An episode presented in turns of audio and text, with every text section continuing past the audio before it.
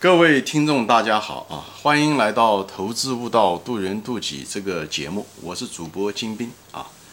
今天呢，我们就谈一个什么呢？就是跟踪这个基金啊，或者是机构投资者所谓的现，就是资金流吧，这种方式可不可以成功啊？这个话题，因为很多人喜欢跟着基金看基金流向怎么走，以后。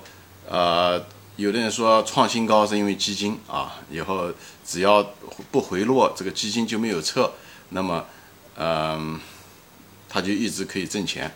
就是很多种五花八门的喜欢跟踪机构投资者，呃，有的人说跟庄吧，啊，就是这种投机的方式，按照价格而不研究公司本身啊，这种方式啊来投机，他们认为可以成功。那么我今天呢？就说一下子，其实是没有办法成功。OK，我把结论先说了，这是我做节目的一贯的做法。我先把结论说了，是无法成功的啊。我说一下什么原因啊？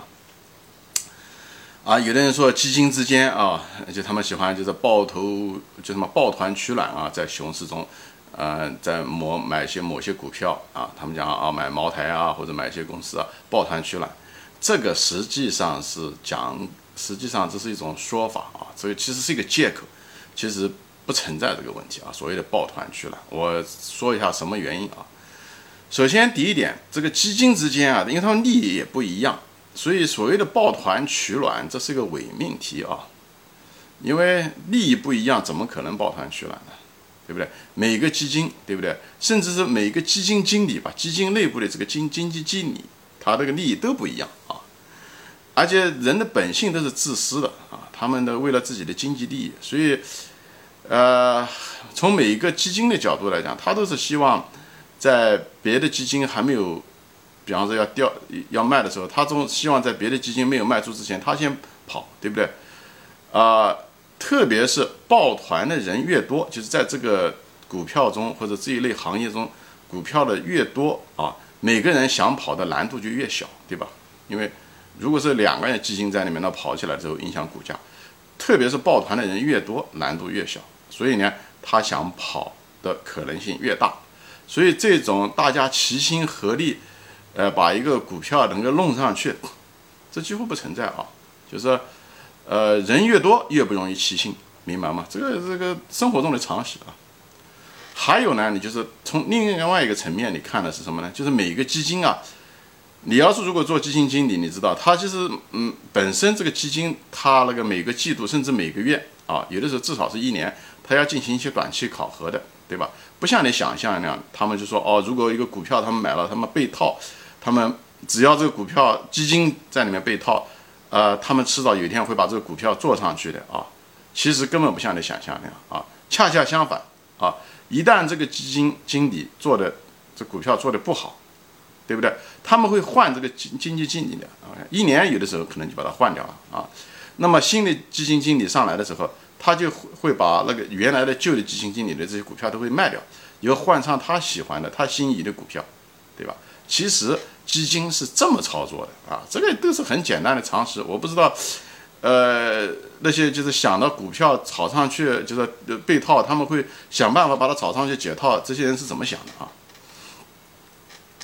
还有一个，你做这个基金经，呃，就是做基金的这个，如果你要跟庄跟基金的时候，有个最大的问题啊，基金之间啊，它会出现踩踏，它一旦卖出的时候，大家都争相往外逃，它这种踩踏的这个基金的踩踏的这个严重程度啊，要比散户要厉害得多，因为散户是有，对不对？千千万万甚至上百万的散户，他们逃的时候，实际上是各自的决定，所以他的那种。随机现象还相对来讲多一点，基金呢，因为它的基金本身规模大，而且资金相对集中在这些人手上，所以一旦他们开始卖出的时候，又没有人接这个股票的时候，这个股票就会产生短时间内产生急速的暴跌啊，急速的暴跌。所以你要是持有者的话，你很容易被套，而且会深套，套的时间呢，一个幅度比较大。一你买下来的时候，一下子就把你套百分之多少，而且时间会很长，因为一旦基金发生了踩踏，他们要再回来的时候，他们不是今天卖，他明天就把它买回来了，所以又套的时间又很长。所以人不要自大哦，认为自己会在别人逃之前你会逃出来啊，这就是自大。因为大多数的情况下，人都有这种侥幸心理啊。那如果要是套的话，其实大多数人是被套，这是一个不争的事实。如果下跌的时候，对不对？所以不要认为你是那个幸运者中的一个啊，这种投机心理千千万万要不得。这种侥幸心理实际上的原始的根基是人的一个自大啊，人的一个自大，认为自己不会是那个不走运的人，认为自己能力很强，总是在别人跑之前他能够先跑掉，他能够逃顶啊。还有人会说，啊，这个在基金现象中它是出现了，对不对？一些基金经理啊，或者是有过这方面接触，他们说他们会开研讨会啊，对不对？互相沟通啊，以后呢抱头取暖啊，这种方式啊，其实啊，你仔细想一下子，对于中国这种基金经理这种流动性那么大，对不对？几年一年就可以换一个基金经理，这种流动性这么大的一个行业。而且中国的这个文化本身就缺乏这种协作，而且信用也缺乏，对不对？的这个民族，啊，又是这个行业本身就是个唯利是图的一个金融行业，对不对？大家都是靠考核，你了挣了钱，你才能拿百分比，所以根本这种所谓的抱团取暖、互相沟通，以后把这个股票能够不断的维持上去，这几乎是不可能的。你就想想，这都是常识，对吧？基金的经理的流动性那么大，对不对？协作、信用能这个文化本身我们就不具备，以后这个行业又是一个唯利是图的行业，所以你想这些东西是无法真正的做到所谓的开研讨会能够抱团取暖，这种方式就根本不存在啊！只是呢，有的时候大家装着是那么回事而已啊！所以呢，这个基金之间也是一种博弈，就是这个道理啊！我就把这个话题给到大家说透了啊。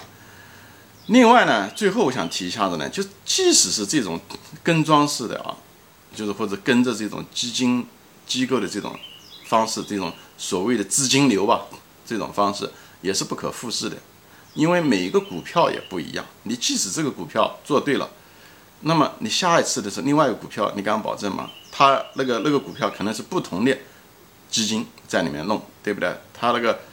所以它难道难道会复制吗？对不对？而且基金即使一样，它不同时间那个基金经理也变了，对不对？它也不再是以前的基金经理了。另外，市场环境监管也在改变，对不对？而且基金的生态也在改变，对不对？以前都是一些所谓的庄家吧，二十多年前，后来就是公募资金，对吧？现在私募资金也很多，保险金，对不对？社会的那些呃退休金都进入了，所以它这种。运作的方式、投资的方式啊，呃，哲学都完全不一样，所以市场也会不一样。所以这种所谓的跟基金的这种方式是无法重复，啊，没有办法重复的成功的，无法复制的这种模式，好吧？所以我就把这些东西给大家说一说，一些谜团啊，大家不要有那种盲目的相信，就在这里啊。呃，今天呢，我就把这个节目就把这个一层画皮就给它揭开啊。其实这种东西是不没有办法复制，也不可能成功的啊。嗯，行，今天就说到这里啊。我欢迎大家转发，如果你同意我这些观点，你不同意也可以，你麻烦你留言啊。好，我们今天就说到这里，下次再见。